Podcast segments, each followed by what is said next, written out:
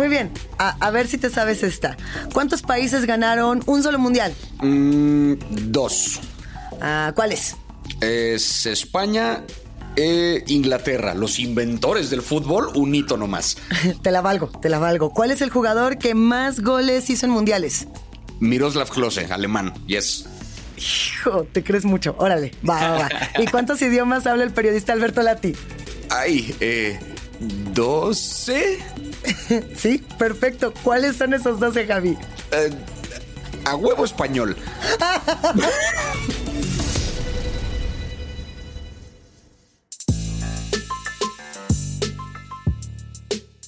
Bienvenidos y bienvenidas, nosotros somos Javier Ibarreche y Luisa Iglesias Arvide y estamos a nada de que empiece el Mundial de Qatar 2022. ¿Estás emocionado, Javi? La verdad sí, mucho. ¿Estás pues desbordado, sí lo consumo religiosamente.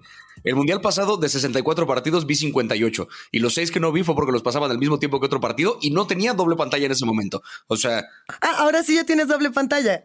Es que el, mundial pasado también hubo un par de partidos que gestioné así como un, eh, o sea, una tablet al mismo tiempo que la tele para poder ver los dos, porque no, el mundial el mundial.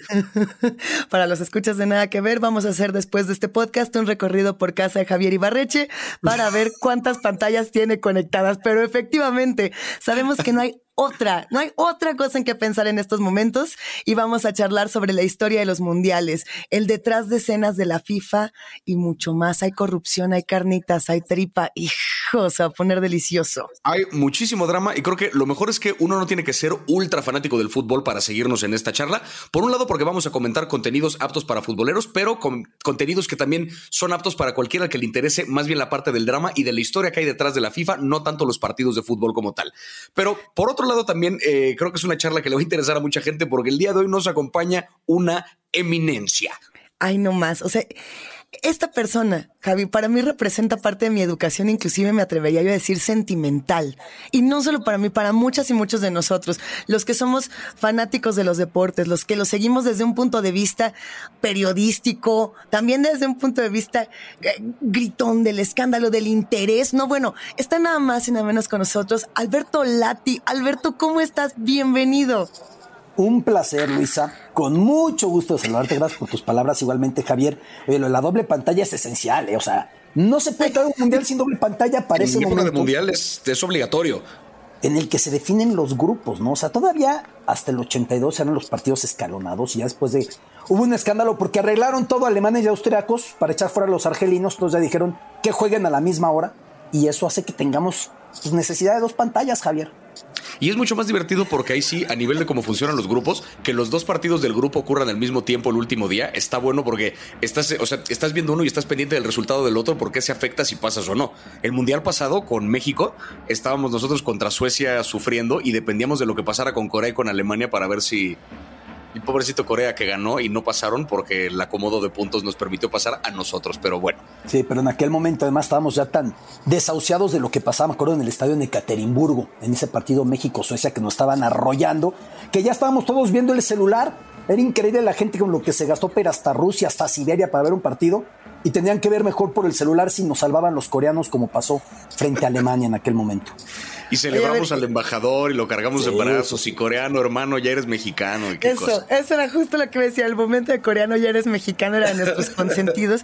Y son de esas postales que se quedan con nosotros. Hay muchas postales en la historia del fútbol y en particular en la historia de la FIFA que de pronto tenemos con nosotros, ¿no? La de Sepp Blatter, por ejemplo, lleno de billetes, que le iban cayendo los billetes y que uno decía corrupción en la FIFA y que empezabas a entrar como al lado, al lado oscuro del fútbol y al lado oscuro de las federaciones. Yo creo que fue de los momentos quizá más emocionantes. Estamos haciendo ya una pequeña referencia, así una chispita, una pizquito para empezar a hablar de FIFA Uncovered. ¿La viste, Alberto?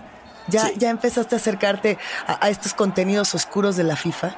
espectacular. A ver, la realización, la manera de conseguir materiales, el documental, es tremendo. Narrativamente te agarra. Y aparte termina y dices, oye, que se sigan con otros dos o tres, ¿no? Ya, ya, ya, ya agarré ritmo. Porque además la historia de la FIFA da para muchas eh, mazmorras, da para muchas letrinas, da para mucha cañería que ir trayendo un plomero a ver qué sale. Y sale mucho.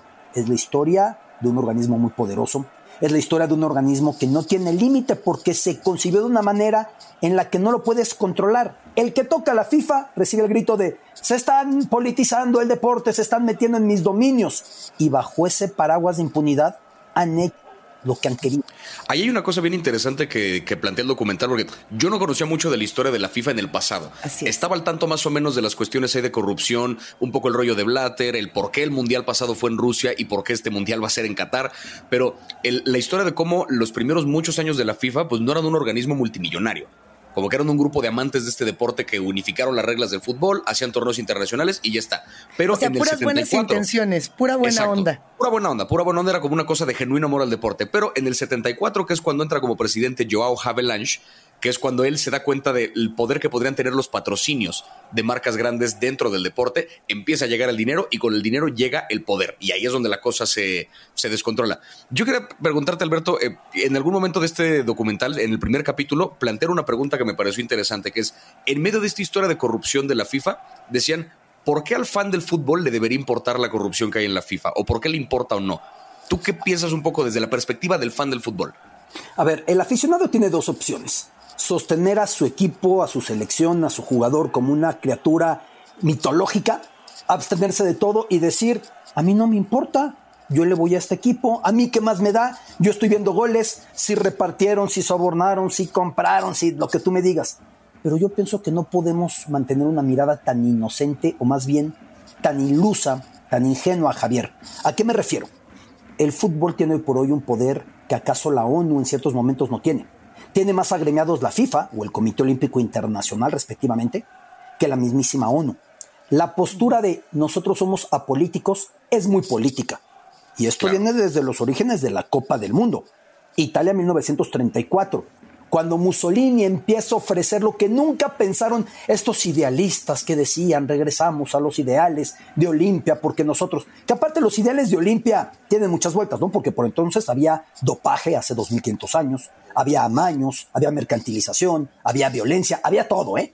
Porque ahorita los vemos como si fueran, aparte que las mujeres no entraban ni como aficionadas, ya no decir a competir, no entraban ni como aficionadas, pero eso es otro tema todos esos ideales que tenían cuando aparece Mussolini, que no le gustaba el fútbol, pero vio en el fútbol tanto potencial como para él mismo crear la Serie A italiana, para unificar equipos para darle semejante fuerza, para hacer eh, estadios que fueran patrocinados directamente por el nombre del Partido Nacional Fascista o el nombre del mismo Mussolini, él le da a la FIFA todo para llevar el Mundial del 34. Y a partir de ese instante, la Copa del Mundo iría yendo a las manos del mejor postor en términos de dinero y de poder y nos llevaría el Mundial a sitios como una junta militar en el 78, en Argentina, a un par de cuadras del estadio de River, donde Kempes hacía los goles para el título. Las personas eran torturadas. Cuando digo un par de cuadras, hice el recorrido caminando. O sea, no, no es que un par de cuadras y bueno, hombre, eran 20 minutos. Los gritos de la gente torturada eran aplacados por los gritos de la afición coreando goles. Oh. y seguimos en el camino hasta llegar a Copas del Mundo que tenían fines demasiado bonitos como 2010, Sudáfrica, la Sudáfrica que acabó, con el apartheid y Mandela, pero que también sobornó para tener su mundial. Claro. Y, en el caso de Qatar, sí compra la Copa del Mundo de fútbol. Pero yo debo decir algo. Entra al mundo del comprar los torneos y lo compra mejor y lo compra más sofisticadamente. Si antes se sobornaba un delegado con un par de millones o tres millones de dólares, en este caso, ahí filtraciones de que Qatar hizo oleoductos o gasoductos para países. Estamos hablando de otra dimensión en lo que apoyó en infraestructuras a naciones como Paraguay para el voto de Nicolás Leos, según una gran investigación publicada, ¿no? Entonces Qatar tiene un argumento que es, yo entré a jugar como se jugaba, simplemente jugué con más presupuesto. Alemania compró el Mundial 2006. el momento horrible cuando eh, está la votación, estaba todo calculado, recuerdo perfectamente en el 2000, fue esa votación en Suiza, para que Sudáfrica se lo quedara. Chécate lo que pasó la noche antes a la votación. La delegación sudafricana iba pasando cuarto por cuarto de los electores con Nelson Mandela para una oportunidad de foto. ¿Quién no quería una foto con el gran Mandela? Supo Alemania y Beckenbauer iba detrás con Claudia Schiffer. Era la top model del momento. Todos los delegados decían, hombre, pues qué bonito, me saco foto con Mandela, con Claudia Schiffer, todo el mundo me coquetea. Para que veas lo que se mueve en esos casos, Javier, Luisa, de esa dimensión. Y en el último instante, cuando va a aparecer el voto del delegado de Oceanía, Dempsey, se abstiene. Y todo el mundo, ¿por qué se abstuvo? Si tú tenías la indicación de votar por Sudáfrica, por la Commonwealth, la mancomunidad británica, y se va corriendo y dice en el aeropuerto, voté muy presionado. Oiga, señor, pero explique. Y ya no dijo nada. Y eso del Mundial, Alemania. Es decir, no solo con un Estado autocrático como Qatar o como la Rusia de Putin, nos vamos a esto el modus operandi para conceder sedes fue de esa manera, con estos ejemplos. A todos los mundiales del siglo XXI ya hubo un cheque de por medio, por lo menos, ¿no? O sea, más, digo, intercambios de dinero y oportunidades de foto. Es que pienso un poquito como en las campañas de los Oscars también, haciendo un paralelo medio lejano, pero no del todo. El como para que una película sea nominada o para que la consideren incluso ya como la ganadora, es un, oye, miembro de la academia, te presento a Leonardo DiCaprio y cae aquí a conocerlo y te toma fotos contigo y es lo mismo. O sea, es una cosa de es una campaña política. Sí, por darte ejemplos, esto en caso olímpico. Para la elección de Londres 2012, París era la favorita. Y Jacques Chirac, entonces presidente francés, cometió la imprudencia de llegar y decir, ¿quién va a votar por Londres? Los, únicos con peor comida que los ingleses son los eh, finlandeses. Había dos que votaban de Finlandia, perdió esos dos votos. Es un mundo demasiado complicado, el, como sean estas votaciones. Pero incluso te diría que a fines del siglo XX, México 86, aquel Mundial del 86 iba a ser en Colombia. Finalmente, cuando va a elegirse presidente Betancourt, en su campaña dice, si votan por mí, yo no pongo un centavo para que Colombia haga el Mundial, lo tiene que hacer la iniciativa privada. Y finalmente es elegido, renuncian a hacer el Mundial, la única vez que ha pasado, que un país no hace el Mundial que ya tenía asignado, y aparecen peleando por el mismo Estados Unidos y México. Estados Unidos venía de tener su NASL, su primer intento de liga de fútbol. Imagínate tú, Warner llevó a Pelé, a Cruyff, a Beckenbauer, a, a, grandes futbolistas a jugar a esa liga y Estados Unidos tenía el camino hecho. Henry Kissinger, de los políticos más poderosos del mundo en ese instante, encabezaba la candidatura. Pero México estaba conectado con don Guillermo Cañedo, vinculado a Grupo Televisa, vicepresidente de la FIFA, y cuando estaba presentando Kissinger, ya estaba la delegación de México abriendo la champaña. Ya no hacía falta ni escucharlos, ya sabían que habían ganado. Fue cuando Kissinger acuñó la frase de la política en el fútbol me da nostalgia por cuando trabajaba en la política del Medio Oriente. O sea, prefería pacificar israelíes y palestinos que meterse a buscar una sede mundialista. Si el señor que acabó con la Guerra Fría de algún modo ahí como en medio de ese desmadre, este, preferiría eso que estar hablando con, con el presidente de la FIFA. Oye, pero a ver, ¿hasta dónde llega el alcance, digamos, de la corrupción y de los intereses políticos que puede tener la FIFA? De lo que se retrata dentro del documental y a lo mejor de lo que haya quedado fuera. Eh, y lo pregunto porque de pronto nos quedamos pensando en el tema económico, el poder económico que podía alcanzar, pero los movimientos políticos, las presiones sociales que pudo haber generado. Eh, para entender esto, Luisa, basta con ver que ellos siempre dicen que son apolíticos. Y que de hecho, hoy por hoy, la selección de Túnez está amenazada de que no iba al Mundial por injerencias de su gobierno. Se sobreentiende que el gobierno no se puede meter. Pero cuando el gobierno está viendo violaciones al reglamento, dice, oye maestro, estás en mi territorio, estás en mi país, no tienes carta libre para hacer lo que quieras. Y son muy selectivos. El hijo de Muammar al-Gaddafi, Saadi, encabezó la Federación Libia de Fútbol. El hijo de Saddam Hussein, Uday, encabezó la Federación Iraquí de Fútbol y no solo eso, torturaba a los futbolistas que fallaban, haciéndoles patear bolas de piedra, metiéndolos a mazmorras y cosas de lo peor. Eh, pues un estado autocrático como Qatar, ¿tú crees que la Federación de Fútbol no tiene que ver con el emir que es dueño del país? ¿O Arabia Saudita? Y así vamos viendo país por país la, la injerencia que hay. Es algo inevitable y la FIFA se activa cuando le conviene o cuando siente que tocan sus intereses. Entonces, la política va acompañando esto permanentemente, con un problema que el mundial es un instrumento de soft power, poder eh, blando, poder suave, y de sports washing, de limpieza de un régimen, inmejorable. Tú manejar un discurso como lo quieres manejar, el mundial te da esa pauta perfectamente. Hace cuatro años Putin era condecorado por la FIFA, hoy la selección rusa fue echada lo que pasó en cuatro años cuando ese mundial ya fue, con Rusia habiendo anexado la península de Crimea, con Rusia respaldando a rebeldes prorrusos en el oriente de Ucrania. No cambió tanto el panorama de aquel momento a este con ya la invasión formal en 2022. lo del sports washing es una cosa que eh, me llamó mucho la atención porque sí es cierto que cuando, un, cuando el Mundial visita un país, ese país recibe la mirada de todo el mundo y generalmente es una mirada positiva. O sea, es como una gran campaña de marketing para el propio país y para la cultura, para el turismo. Hay incluso una teoría que sugiere que eh, la razón por la que Qatar estaba tan insistente con quedarse con este Mundial es porque como saben que el asunto del petróleo no les va a durar para siempre, pues mejor empezar a invertirle a turismo y qué mejor campaña de turismo que de repente tener un Mundial y venga a conocer nuestras calles y venga a conocer nuestra cultura pero no deja de ser un país en el que ocurren, o sea, en el que la existencia de, ciertas personas es así por sí misma ilegal. Y estás hablando de que todo el mundo va a poner la atención a este país durante, durante un mes. Hay lo que es curioso con la FIFA y eh, te quería preguntar si de, alguna de las figuras que aparecen en el documental que nos explican, además que son, son a veces más poderosos que los mandatarios de los lugares que pisan, porque pues tienen poder en todo el mundo. No, el presidente de Rusia solamente tiene poder en Rusia, pero el presidente de la FIFA tiene poder en todo el planeta. ¿Te tocó alguna vez, eh, cómo decirlo, cuando, cuando estaba a punto de salir el escándalo de lo de Blatter y de esto de la corrupción, ¿tú sospechabas algo? ¿Tenías alguna teoría al respecto? ¿Cuál fue tu reacción? ¿Cómo viste tú esta parte ya cuando explotó la bomba del asunto de Blatter? Sí, a, ver, primero, de lo que mencionas muy cierto, de por qué buscar un mundial para lanzar un mensaje de posicionamiento de, de país o marca país.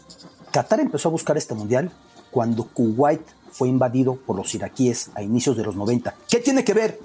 dijeron, si somos un estado tan pequeño y tan amenazado por los vecinos, el gigante sunita Arabia Saudita acá, el gigante chiita Irán allá, que si no hacemos un nombre por el mecanismo más poderoso de consolidación de esta marca, nos van a devorar. Y desde entonces dijeron, el deporte es el camino. Y ahora que me dices lo de las entrevistas, recuerdo yo, en 2008 tuve una conversación muy larga con Joseph Blatter en la FIFA. Y cuando Blatter yo le preguntaba por el interés de Qatar en tener el mundial, se reía. Yo reviso esa entrevista y me causa gracia que decía, imagínate tú, hasta Doha quiere un mundial, jajaja, ja, ja, ¿cómo lo van a conseguir? Blatter nunca apoyó el mundial en Qatar. Wow. Eso es un punto muy relevante que decir. Fue la oposición a Blatter la que operó para ese mundial en Qatar. Michel Platini, que encabezaba el fútbol europeo y que yo tengo certitud absoluta, certidumbre absoluta, de que Platini ya había prometido su voto a Estados Unidos para 2022. Pasó que se reunió en el Palacio del Liceo Nicolás Sarkozy, entonces presidente de Francia, también Bin Hamad, entonces eh, el príncipe heredero al Emirato de Qatar, hoy por hoy el emir, y el propio Platini, y ahí se acuerda que Paris Saint Germain va a, ser adquirido por capital catarí, que Bami Sports, un brazo de Al Jazeera, va a quedarse los derechos de transmisión de la liga francesa. Y ya como situación que yo creo que fue casualidad, que el hijo de Platini, Laurent, terminó trabajando para una empresa del Emir como ejecutivo. Seguro mandó su currículum y no sabía ni quién era, ¿no? Seguramente claro, sí, sí, sí. Fue coincidencia. Mi papá es de poco el tuyo. ¿Tampoco tú? ¿El Emir? Pero bueno, él fue el que respaldó esto. Y yo con Platini llegué a hablar de esto y Platini me decía de la fortaleza que había en el Mundial 2022 para Estados Unidos. Él había prometido ese voto y luego todo cambió. Lo mismo yo te diría con Franz Beckenbauer. Yo viajé con él en su avión para varios lados.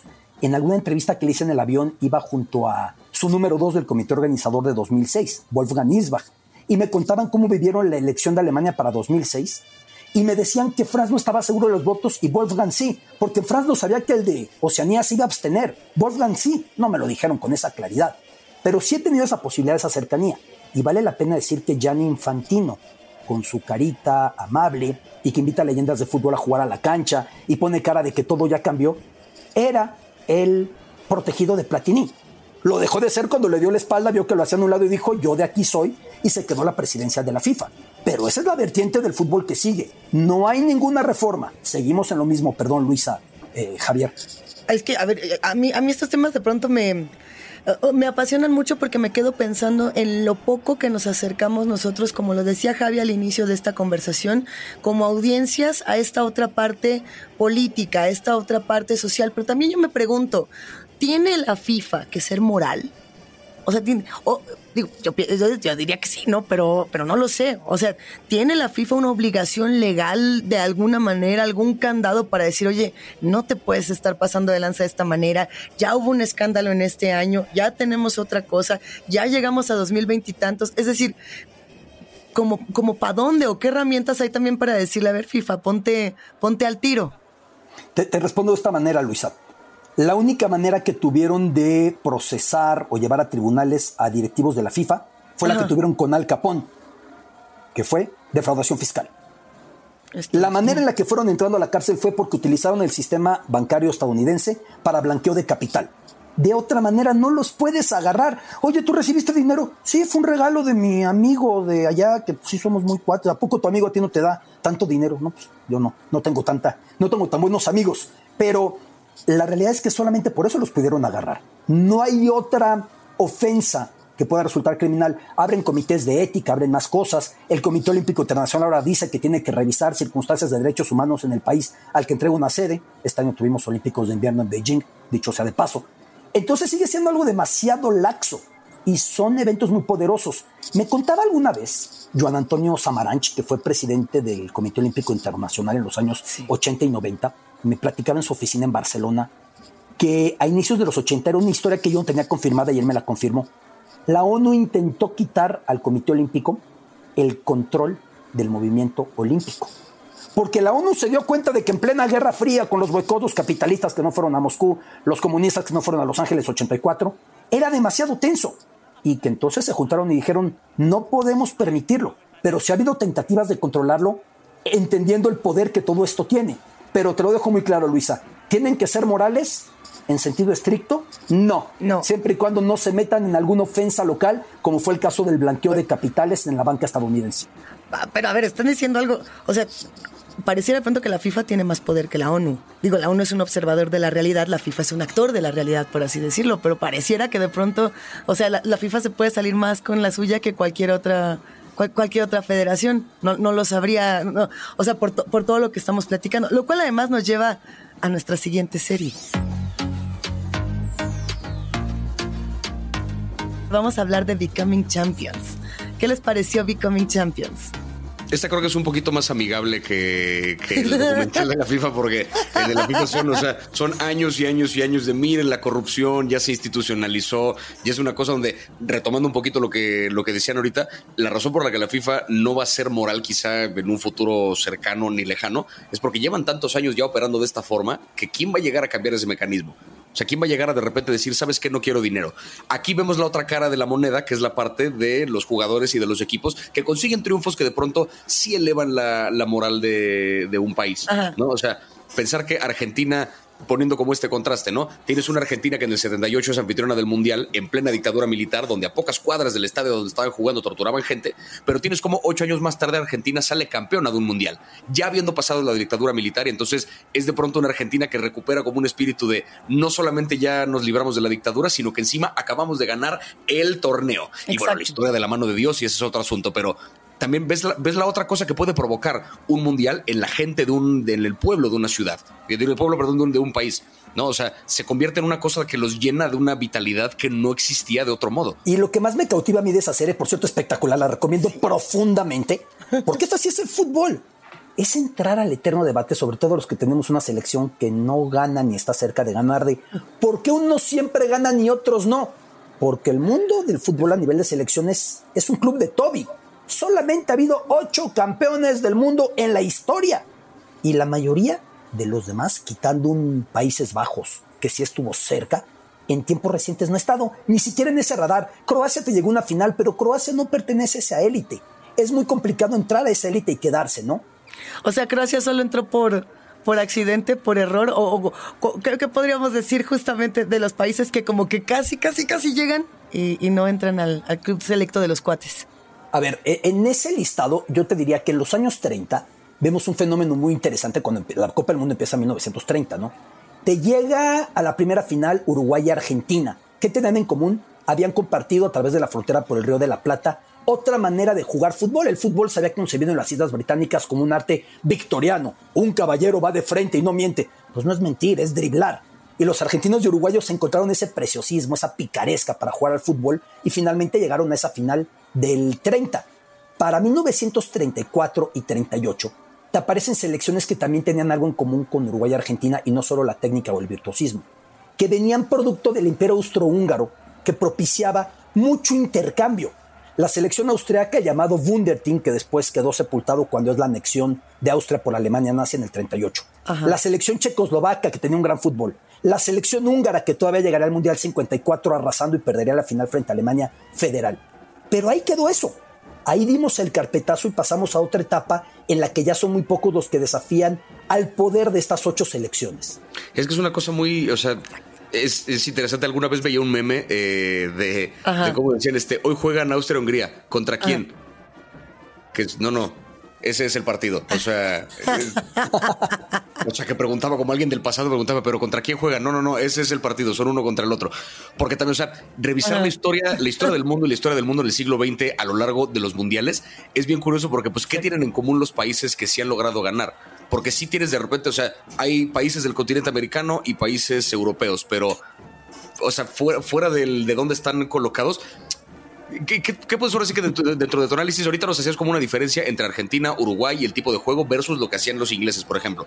Pero ¿qué tienen en común las selecciones que sí han logrado ganar o los países que sí han logrado ganar a nivel histórico así en general? ¿Cuál será ese factor que los volvió parte de ese club de Toby? Del que más recientemente se agregó España hace 12 años, o sea que fue el, último nuevo campeón que ha habido. Yo diría dinero. ¿Dinero es o no es, Alberto? ¿O no? Yo te digo francamente que no, Luisa, porque hay dos excepciones que confirman la regla. Brasil y Argentina. ¿Sí?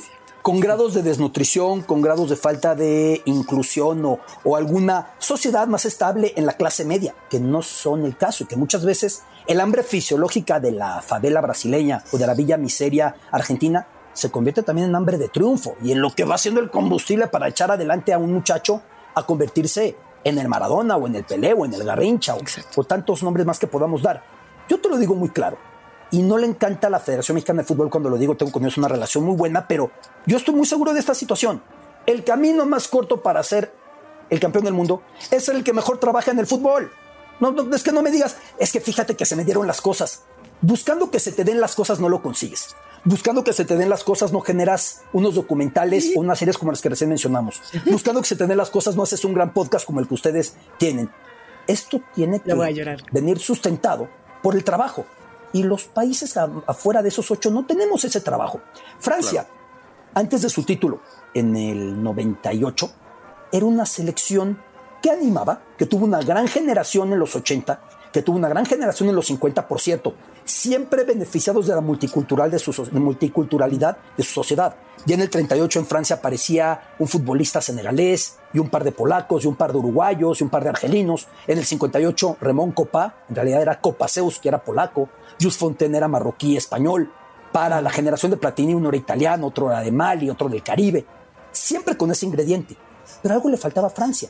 Y deciden lanzar a fines de los 80 el centro, el Instituto de Clairefontaine, en el que desarrolla la Federación Francesa centralizadamente a los mayores talentos. Y de ahí salió Kylian Mbappé, de ahí salió Nicolás Anelka, de allá han salido grandes y grandes futbolistas. Entonces no es casualidad. Alemania.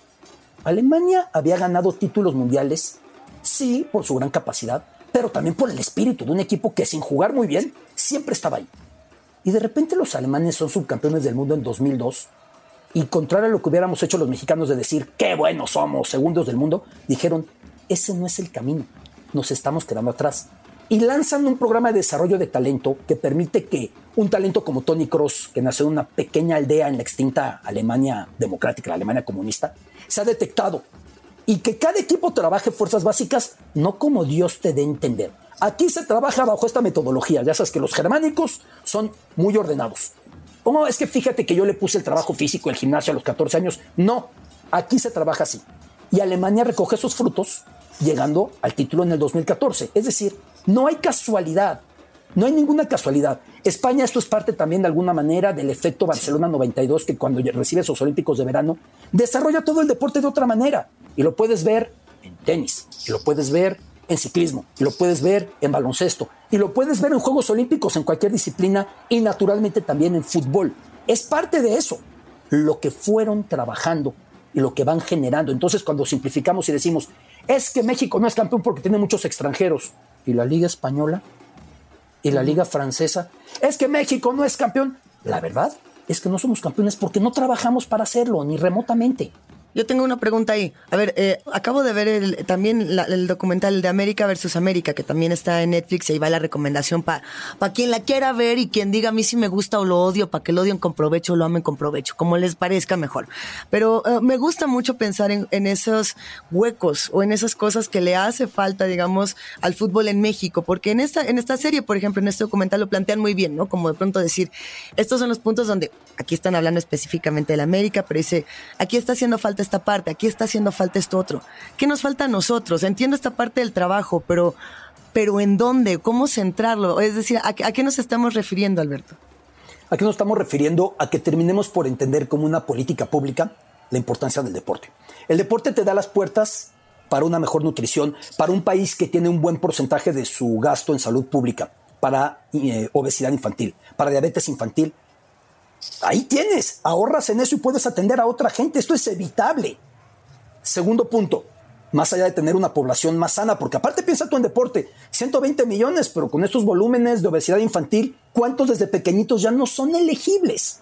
Ya no son elegibles, ¿no? Por condiciones que, han ido teniendo de cómo van creciendo. Segundo punto, educación. El tema, eh, temas de disciplina, de desarrollo, de empeño. Tercero, cuestión social sacar de la criminalidad. Yo he estado cerca haciendo reportajes. Imagínense ustedes, Luisa, Javier. Niños soldado de Angola, niños soldado de Sudán, que sacaron de ser niños soldado con el fútbol. Ese es el poder que esto tiene. Hablamos de lo más siniestro del fútbol en un principio, pero el fútbol también puede ser el camino para encontrar de una manera muy sana una sociedad con valores de solidaridad, con valores de desarrollo, con valores muy importantes. Y en el fútbol los tenemos y no queremos verlo. Si México consiguiera mejorar esos tres puntos, me tiene sin cuidado que sea campeón del mundo o gane medallas de oro. Esos tres son más importantes. Ahora, una consecuencia de eso será un equipo mucho más sólido, en el que detectes mejor, trabajes mejor, en el que el muchacho que va llegando no se le pida dinero para que juegue. Imagínate tú, muchachos que llegan de lugares de verdad, bajo una marginalidad tremenda que le dicen, dame tanto dinero para que juegues, y ahí tienes a toda la familia juntando y mal vendiendo lo que tienen para que juegue en el que no haya acoso hacia los aspirantes o las aspirantes a futbolistas o a deportistas. Se ve en cualquier lugar del mundo. El caso Larry Nassar en el contexto de la gimnasia de Estados Unidos. Hay tantos casos más. Pero te estoy diciendo yo lo que tenemos que corregir de entrada. Y ya después, pues más infraestructuras, mejor trabajo, mejor metodología y tanto más, ¿no? Claro, porque también lo que habrá que entender en algún momento es que no es una inversión a corto plazo. O sea, estamos pensando que si tú en este momento empiezas a trabajar en la juventud y en, fomentar, deja todo el fútbol, en el deporte en general, en, una nueva generación de niños pequeños que están eh, naciendo en este momento, que acaban de nacer en los últimos 3, 4 años, no vas a ver los resultados de eso en el deporte internacional, sino hasta dentro de 20 años quizá. Es una inversión de 20 años o de 15 años que tienes que hacer, pero durante ese rato a lo mejor no estás viendo los frutos, pero los vas a ver eventualmente. Y se genera un sistema donde ya como que cada vez la cosa va para arriba y para arriba. Lo vimos con Alemania, como bien decías ahorita. Le apostaron desde hace varios años a que ocurriera algo y en 2014 terminan volviéndose, terminan volviéndose campeones. Y tienen una sociedad eh, más saludable y en fin. Yo sí recuerdo cuando yo trabajaba en, eh, cuando yo daba clases en, preparatoria, que hubo, hubo como una temporada en la que los alumnos iban a un torneo en no me acuerdo qué universidad, creo que iban a la Náhuac, no me acuerdo.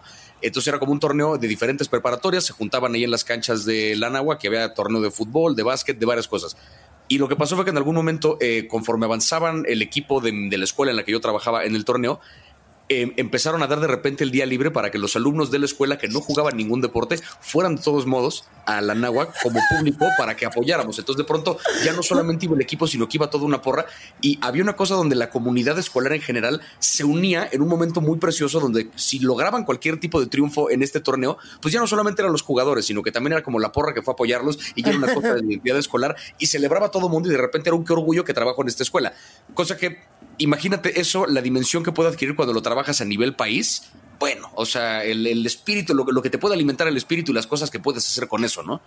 Y, ejemplo de eso, cómo se puede llevar a otra dimensión es, a ver, Bélgica es el país menos patriótico de Europa por su división entre flamencos, la parte de Flandes, y francoparlantes, la parte de Balonia. Lo único que genera patriotismo ahí es el fútbol. El nivel de racismo en muchas sociedades europeas, lo único que logra disminuirlo es ver la entrada y el beneficio de los inmigrantes que son tan maltratados en un contexto deportivo.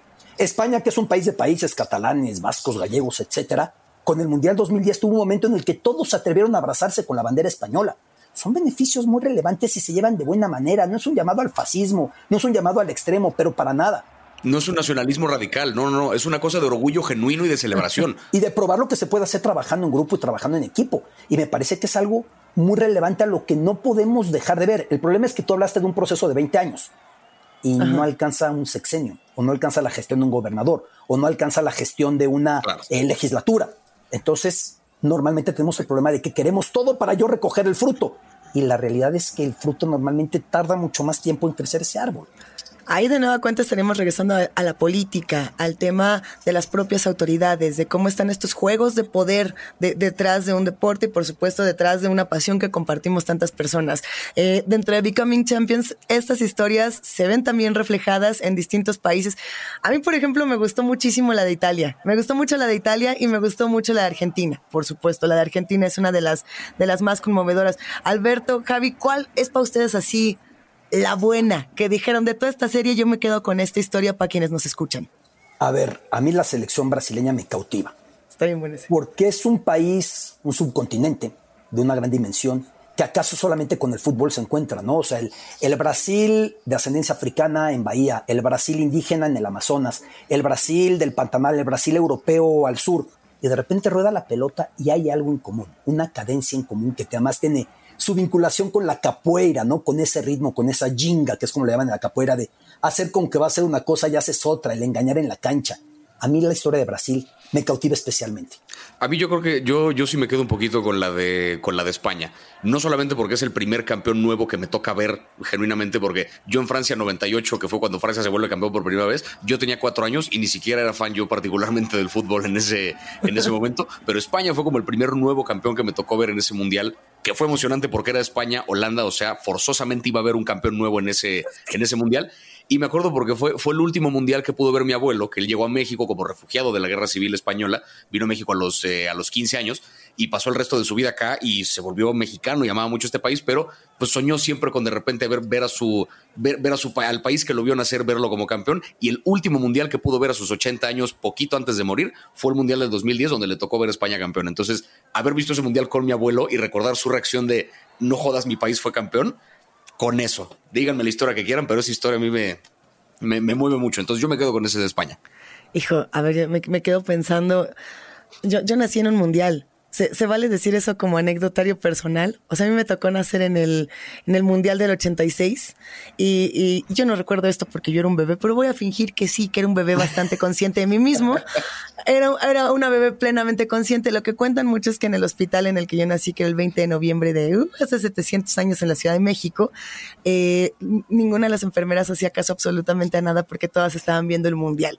Y que entonces inclusive, no sé, mi mamá cuenta que me, estaba cargando y que todas las enfermeras y todos los doctores se metían al cuarto porque había una tele a gritar y a enloquecer y a aventar cosas y, ese tipo de memorias, yo creo que cada una de las personas que nos está escuchando va a tener una historia así.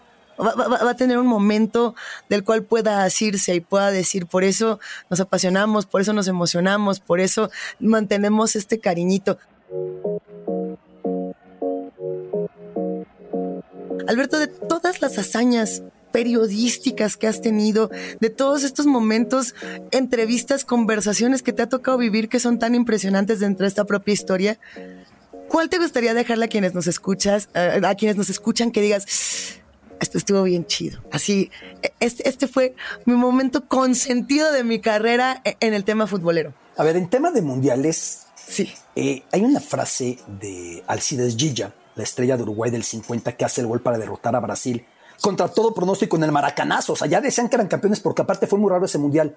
No era una final como tal, sino un round robin de cuatro semifinalistas. Y con el empate Brasil era campeón. Y Uruguay tenía que ganar. Y en Maracaná y el periódico decía, hoy seremos campeones del mundo. Y Brasil ganaba uno por cero. Y Uruguay lo voltea. Y Gigi insiste que él inventó el silencio. Porque lo que escuchó en Maracaná, cuando cayó su segundo gol, fue el silencio más total que él ha existido. Sí, somos muy exagerados los futboleros. Cuando estuve en el Mineirazo en 2014, Alemania metiéndole 7-1 a Brasil, dije, ya sé lo que quiso decir Gilla. Acabo de descubrir el silencio. No podías creer. Un estadio con decenas de miles que de repente se apagaba completamente. Ya ni para sollozos daba. ya ni para risas incrédulas daba. Eso para mí fue, fue impresionante, ¿no? Pero así como te planteó ese momento, bueno, he tenido el privilegio de, de vivir varios más que a mí me han cautivado completamente, haber estado en el estadio eh, olímpico de Berlín en la final del 2006, cuando es la expulsión de Zinedine Zidane, que yo siempre voy a decir que fue la primera expulsión en videoarbitraje, y el videoarbitraje le faltaban 10 años para ser aprobado. La vio el árbitro que estaba fuera en la pantalla del estadio. Y entonces ya me dice, oigan, obviamente nadie se dio cuenta, vimos que cayó Materazzi, dijimos, ¿qué pasó ahí? Pero no vimos porque la jugada estaba del otro lado. Pero haber visto ese momento en el que Zidane jugaba sus últimos instantes como futbolista y tuvo que cerrar su carrera con una expulsión, fue tremendo. No, y es que historias como esas hay. E, e, eso es, eso es lo que tiene este, este deporte. Eh, un poquito como para irse, para ir cerrando, me acuerdo mucho de esta de esta reflexión que hacía John Oliver en algún momento en un especial que hizo sobre la FIFA en general, eh, hablaba acerca de cuando venía el Mundial de 2014 y hablaba justo acerca de todo este, de la historia de corrupción de la FIFA. Un año más tarde habló cuando, cuando por fin ya caen como los cargos contra Blatter y contra estos ejecutivos. Hablaba acerca de la historia de la corrupción de esta organización y de las mil cosas en las que han comprado y demás. Y decía, y a pesar de que llevo media hora hablándoles de todo lo, de lo horrible que puede ser la FIFA, no les puedo explicar lo emocionado que estoy de que ya va a empezar el Mundial, porque bajo esta lógica de que el fútbol es como una religión, pues la FIFA es como la iglesia.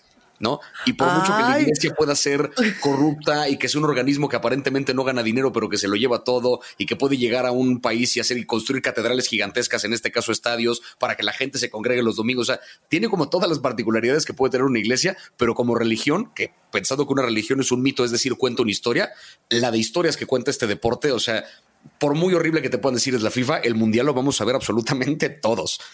Entonces ahí es donde, no sé, como que es, una dualidad bien interesante la que tiene este deporte, pero creo que es una dualidad que lo hace bien rico.